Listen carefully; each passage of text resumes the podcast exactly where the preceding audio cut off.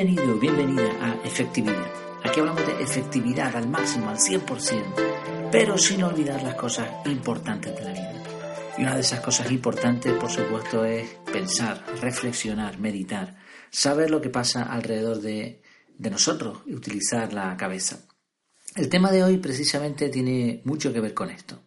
Lo he titulado ¿Sabes si de Congo? Al decir Congo no nos referimos a un país, sino a un artista, un pintor llamado Congo. Los críticos hablaban de su estilo al pintar como lírico, abstracto, impresionista. No fue un pintor al uso. Pablo Picasso tenía un cuadro suyo en una pared de su casa en París y Joan Miró cambió dos de sus bocetos por uno de Congo. En junio de 2005, tres de sus obras se vendieron en una subasta por 22.000 dólares.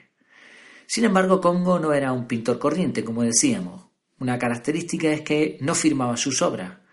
Y no lo hacía porque no sabía firmarla. Y es que Congo era un chimpancé. Encontré, por cierto, una página en donde se presenta un pequeño reto que me gustaría que, que, participaras antes incluso de continuar con el audio, si es posible. Si estás conduciendo, corriendo o algo así, pues no lo vas a poder hacer. Pero si, si no, después, cuando tengas un momentito, échale un vistazo, pues está curioso.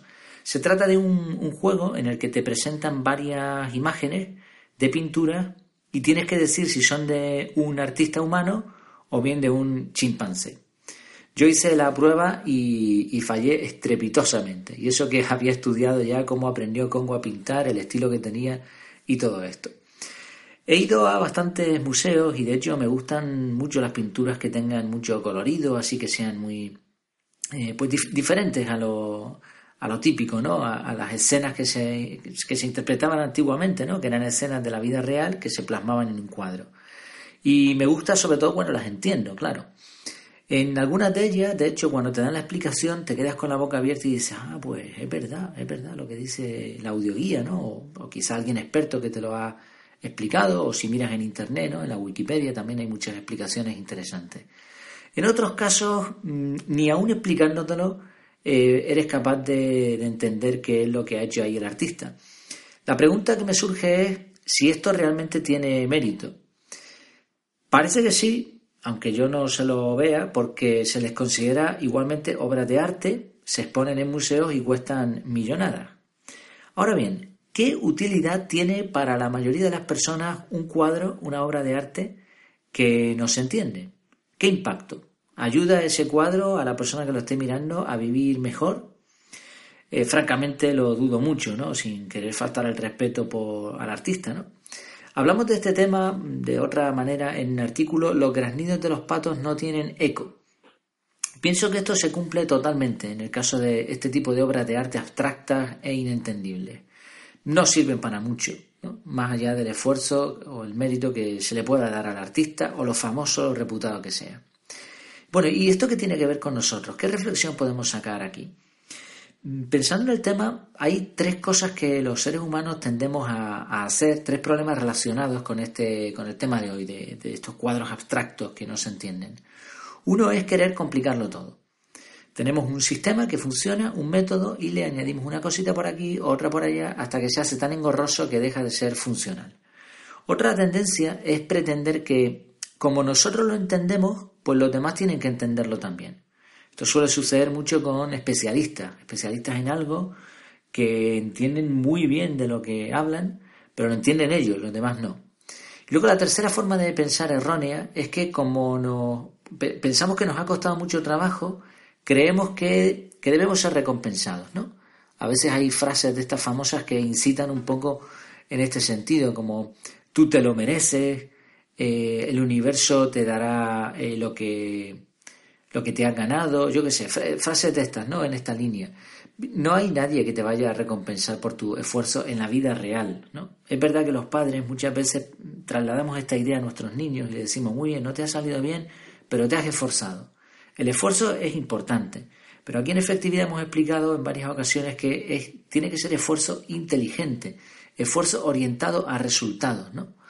¿Por qué? Porque si no, pues por más que te esfuerces es como estar picando piedra o trasladando piedra de un sitio a otro y volviendo a repetir el proceso. No sirve para mucho. Entonces la recompensa no viene por lo mucho que te has esforzado, sino por la utilidad que tenga lo que has hecho. Cada vez más va a suceder esto. ¿Por qué? Porque tenemos a nuestra disposición en Internet un mundo entero. Entonces, ¿qué, a, qué va a escoger un usuario? Algo que, lo, que es útil y que es barato y que lo tiene disponible, aunque venga del país que sea, ¿qué va, a escoger eso? Y si no, fíjate en los puestos de artesanía local a cualquier sitio que vayas turístico. Pues la mayoría no venden prácticamente nada y lo tienen que vender a precios que no, no representan el esfuerzo que se ha hecho. Es por poner un ejemplo, ¿no? Entonces, estas tres formas de pensar equivocadas eh, se pueden corregir con la ilustración de la pintura del mono, ¿no? La pintura de, Congo. Si no se entiende, mm, si no se sabe que lo, ha hecho, que lo ha hecho un humano, entonces hay que mejorarlo. Esto se puede aplicar a la didáctica, a proyectos, presentaciones, discursos, al enseñar a los niños sistemas de gestión personal, protocolos, cualquier tipo de creación como la música, artículos, ¿no? productos, manufactura, al hablar, al hacer cualquier cosa. O sea, todo esto se puede aplicar de la misma manera. Hay que intentar explicar cosas complicadas de forma sencilla. Esto es difícil y ahí está un poco el juego de palabras, pero vale la pena. Un objetivo sencillo para resumir todo lo que estamos viendo es que lo que hagas lo pueda entender tu hijo pequeño y también tu abuela. Me gusta mucho un acrónimo en inglés que es KISS, K-I-S-S, que parece que significa beso, pero no, no. El acrónimo significa Keep it simple, stupid. Manténlo simple, idiota. Y es que si algo no se entiende, no se recuerda. Y si no se recuerda, no se aprende. Y si no se aprende, no se aplica. ¿Cómo puedes simplificar?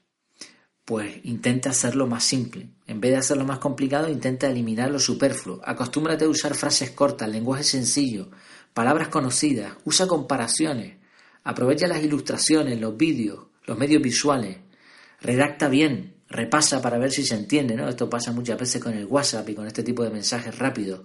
No se entiende. O sea, escrito ahí no, no se sabe lo que estás diciendo. Pues repásalo antes de enviar.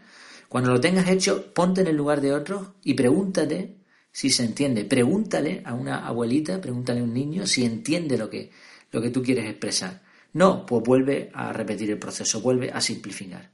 Si así lo hacemos, nuestras obras no solamente tendrán impacto en los demás, sino que además conseguiremos que sepan qué significa eso que hayamos hecho y no habrá duda de si lo hicimos nosotros o lo hizo un chimpancé. Termino con una frase que me gustó relacionada con esto de John Coltrane, Cualquier persona puede hacer complicado lo simple. La verdadera creatividad consiste en hacer simple lo complicado. Pues espero que te haya gustado este tema. Como siempre tienes esta entrada en primicia, tienes este audio junto con las notas del programa, con la frase para poder compartirla, con artículos interesantes, con el enlace a este juego que te mencionaba. Todo esto lo tienes siempre en la página web efectividad.es barra podcast, ahí vas a encontrar todos los capítulos y siempre, como digo, en primicia, siempre se publican primero en la web y después en otros canales. Ahí también puedes comentar, puedes compartir el audio, puedes valorarlo, lo que quieras. Además, también en efectividad.es encontrarás mucho más material relacionado con ser más efectivo. Pues lo dicho, espero que te haya gustado este audio y eh, mientras tanto, mientras nos volvemos a ver de nuevo, que lo pases muy bien.